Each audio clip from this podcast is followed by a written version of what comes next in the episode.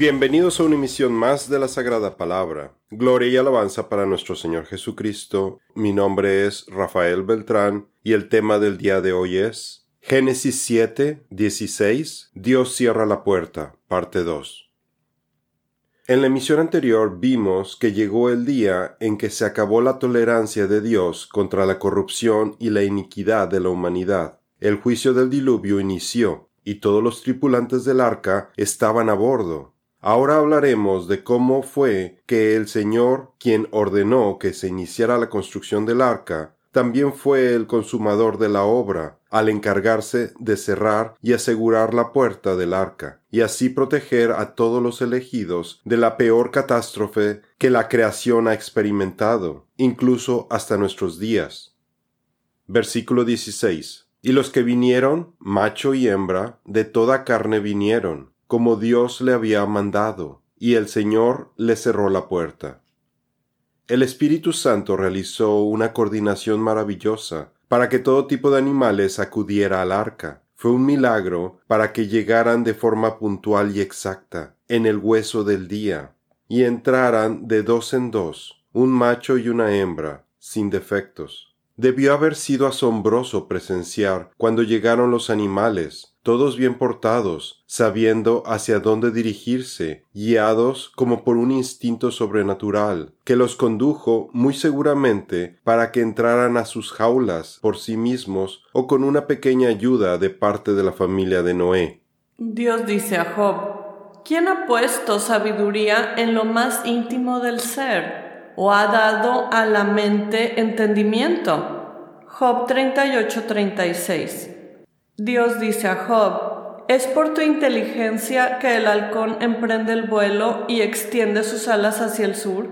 Es por tu mandato que el águila se eleva y pone en lo alto su nido.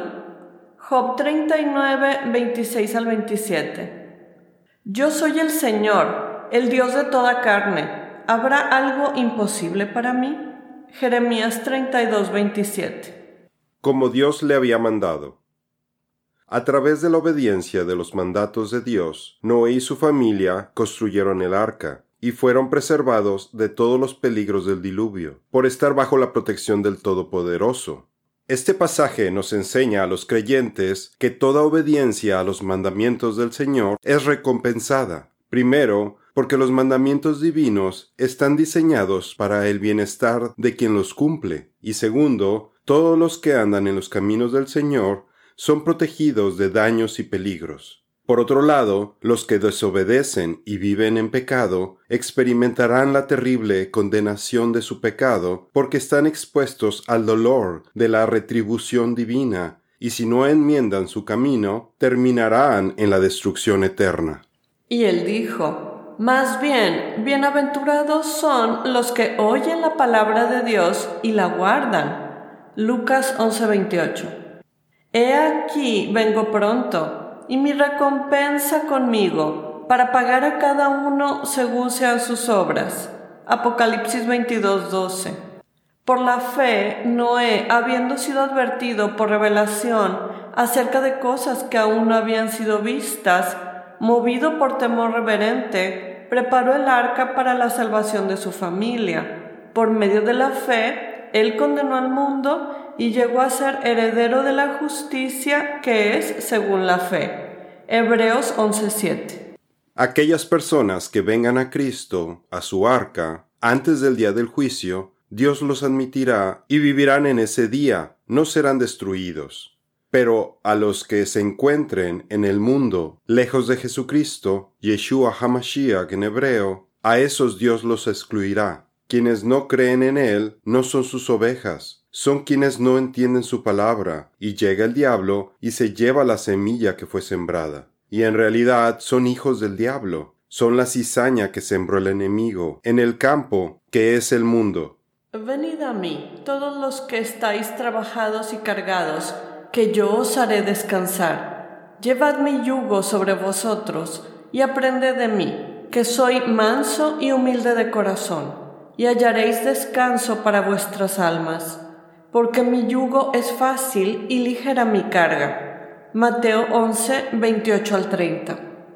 Muchos me dirán en aquel día, Señor, Señor, ¿no profetizamos en tu nombre, y en tu nombre echamos fuera demonios, y en tu nombre hicimos muchos milagros?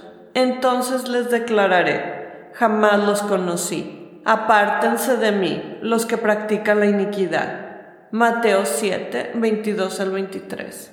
El arca es uno de los actos de misericordia del Señor, para continuar la línea mesiánica, porque incluso en medio del juicio del diluvio vemos claramente la redención de la humanidad. El arca fue salvación para Noé, pero condenación para el mundo y para quienes se quedaron afuera. Se les acabaron las oportunidades. De forma similar, las personas que rechazan al Señor y su mensaje no saben cuándo se les van a acabar el tiempo y las oportunidades para recibirlo en sus corazones. Recuerde que con cada rechazo el corazón se va endureciendo cada vez más, y es más difícil aceptar el regalo de salvación. Puede ver más información en nuestro artículo Los siete espíritus del Señor, Entendimiento, parte 2, en donde hablamos acerca del endurecimiento del corazón como consecuencia de rechazar al Espíritu. Por lo cual se dice, si ustedes oyen hoy su voz, no endurezcan sus corazones, como en la provocación. Hebreos 3:15. Busquen al Señor mientras puede ser hallado, llámenlo en tanto que está cerca. Isaías 55:6. Teniendo el entendimiento entenebrecido, ajenos de la vida de Dios por la ignorancia que en ellos hay, por la dureza de su corazón. Efesios 4:18. El Señor le cerró la puerta. El nombre personal de Dios, Yahweh, traducido como Señor, se introduce apropiadamente en esta frase, mostrándose a sí mismo como el causante o realizador de la bendición del pacto prometido a Noé.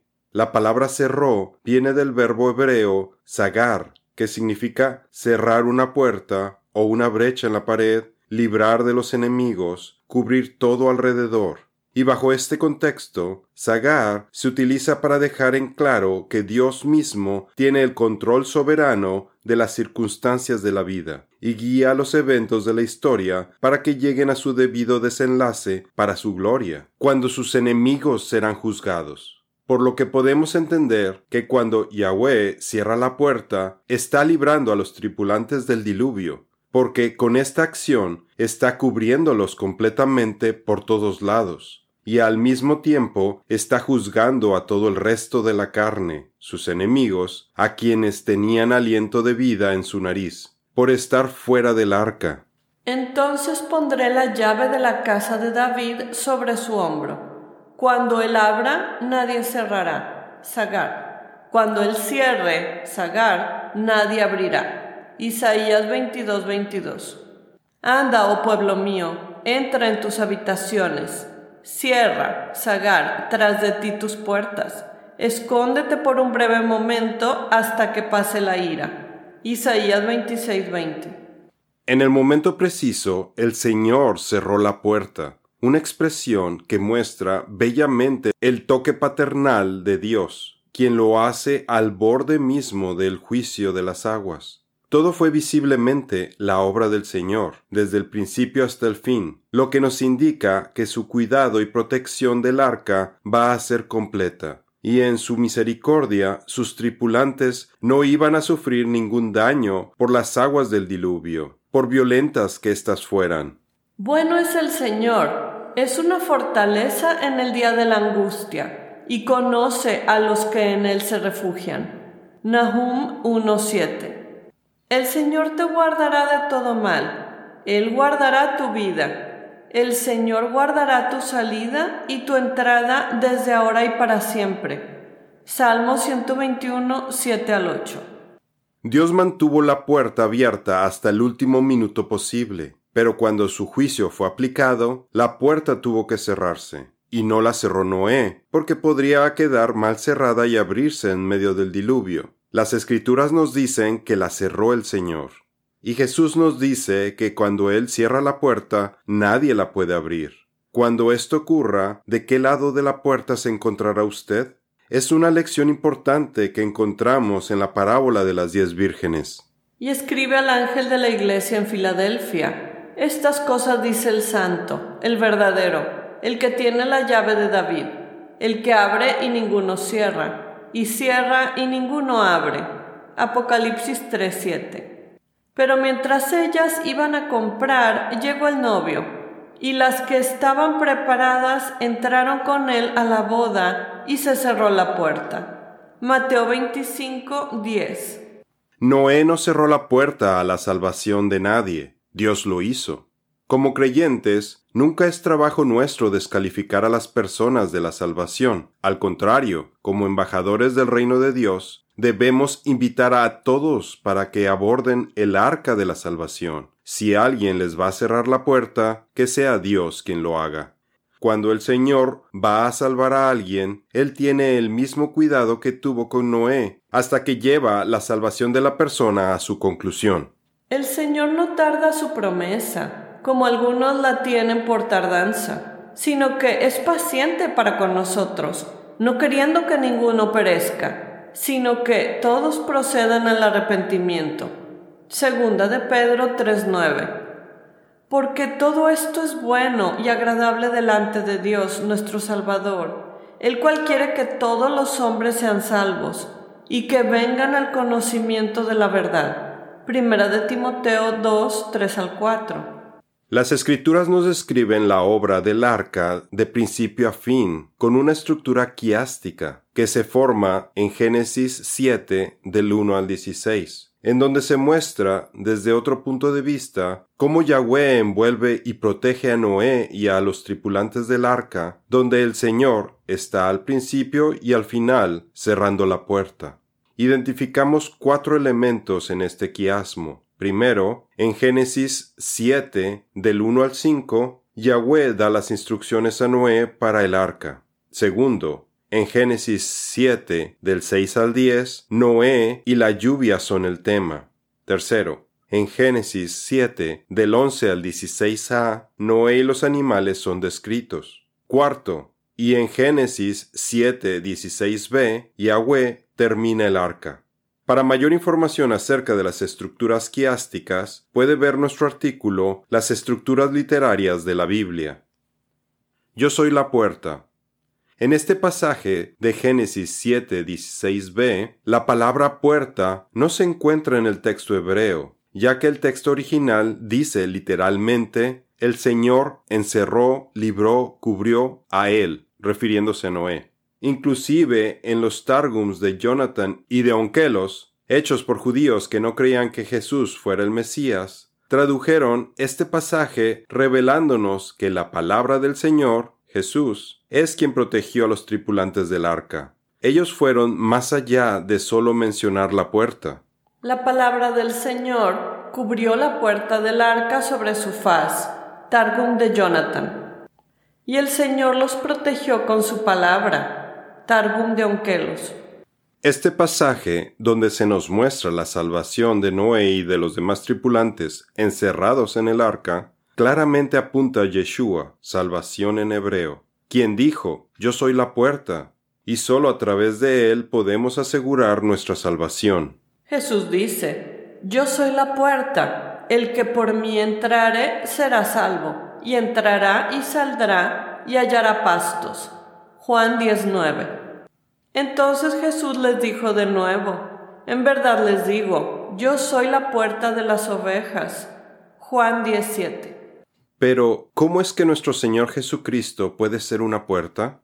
¿Acaso es esto una alegoría en la que se está utilizando un lenguaje figurado? ¿O el apóstol Juan está realmente hablando literalmente?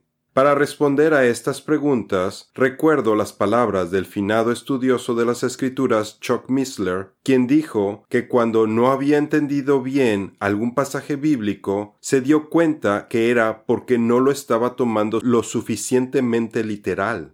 Debo admitir que por años no me quedaba muy claro a qué se refería nuestro Señor al decir que Él es la puerta. Sin embargo, la semana pasada estaba viendo un documental de la tierra de Israel llamado The Soul Shepherd, y ahí encontré la respuesta. Este documental está disponible de forma gratuita en Faith Life TV. Ahí el cineasta cristiano Joel Kramer se dedicó durante cinco años a filmar a diferentes pastores beduinos con sus rebaños, para entender mejor los pasajes bíblicos al respecto. Sus filmaciones las realizó en las mismas regiones donde Abraham y David pastorearon a sus rebaños en el pasado. Mi siervo David será rey sobre ellos, y habrá un solo pastor para todos ellos. Andarán según mis decretos, guardarán mis estatutos y los pondrán por obra. Ezequiel 37, 24. En una escena se muestra al pastor y a sus ovejas detrás de él, siguiéndolo por el sonido de su voz, tal y como lo describe la Biblia. El pastor condujo a sus ovejas a un lugar con muros de piedra, como un corral, para que sus ovejas pudieran pasar ahí la noche, protegidas de depredadores, como los lobos. La entrada de este lugar cerrado es angosta, y una vez que la última oveja entra, el pastor se coloca en la única entrada, convirtiéndose literalmente en una puerta, que resguarda a sus ovejas. Su cuerpo actúa como puerta, al no permitir que ninguna oveja se salga, ni que ningún depredador o ladrón entre. Jesús dice, Yo soy el buen pastor y conozco mis ovejas, y las mías me conocen. Juan 10:14. Jesús dice, también tengo otras ovejas que no son de este redil. Aquellas también me conviene traer, y oirán mi voz, y habrá un rebaño y un pastor. Juan 10, 16. Gracias a las escenas de este documental, entendí a qué se refería Cristo cuando habló acerca de sus ovejas y de Él fungiendo como la puerta. Su explicación tiene un cumplimiento muy literal. En la actualidad, para una persona que vive en una ciudad, el término de puerta nos parece una alegoría, pero en los tiempos de Cristo era una imagen muy familiar para quienes escuchaban, de un pastor protegiendo a sus ovejas. Jesús dice, De cierto, de cierto les digo, que el que no entra al redil de las ovejas por la puerta, sino que sube por otra parte, ese es ladrón y asaltante. Pero el que entra por la puerta es el pastor de las ovejas. A él le abre el portero, y las ovejas oyen su voz.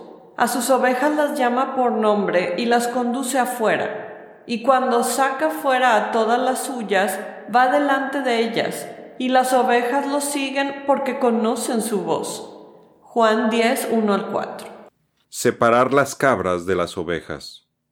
Otro pasaje que entendí gracias al documental de Joel Kramer fue el de Mateo 25 del 31 al 46, en donde Jesús habla de que cuando Él venga en su gloria y estén frente a Él todas las naciones, Él separará a unos de otros, como un pastor separa a sus ovejas de las cabras.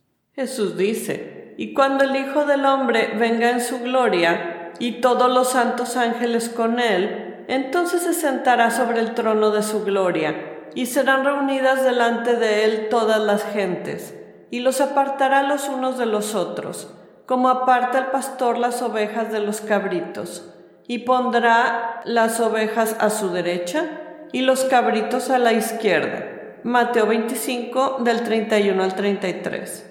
En este mismo documental, Joel Kramer mencionó que quien es dueño de ovejas, por lo general, también posee cabras, por ser un buen negocio. Sin embargo, explicó que todas las mañanas los pastores tienen que separar a las ovejas de las cabras, porque las cabras tienden a ser muy agresivas hacia las ovejas, y necesitan protegerlas de este maltrato. Además, las cabras son animales más grandes y que pueden comer en lugares altos, que son inaccesibles para las ovejas. Entonces, una vez que separan a los rebaños, un pastor se lleva a las ovejas a pastar en lugares planos, bajos y cerca de agua, mientras que otro pastor, por separado, se lleva a las cabras, a lugares escarpados y rocosos, donde no compitan con las ovejas por la comida. Espero que esto les sirva para comprender mejor las enseñanzas que nos dio nuestro Señor Jesucristo. El Señor es mi pastor, nada me faltará. En prados de tiernos pastos me hace descansar. Junto a aguas tranquilas me conduce. Salmos 23, 1 al 2. Entonces el rey dirá a los de su derecha, Vengan, benditos de mi Padre, hereden el reino que ha sido preparado para ustedes desde la fundación del mundo. Mateo 25:34. Entonces dirá también a los de su izquierda, Apártense de mí, malditos, al fuego eterno preparado para el diablo y sus ángeles. Mateo 25:41 en nuestra siguiente misión veremos cómo las aguas del diluvio cubrieron la tierra y cómo el arca fue puesta a prueba al soportar la violencia de las aguas. Esto es todo por el día de hoy. Los esperamos en nuestra siguiente misión. Que Dios los bendiga.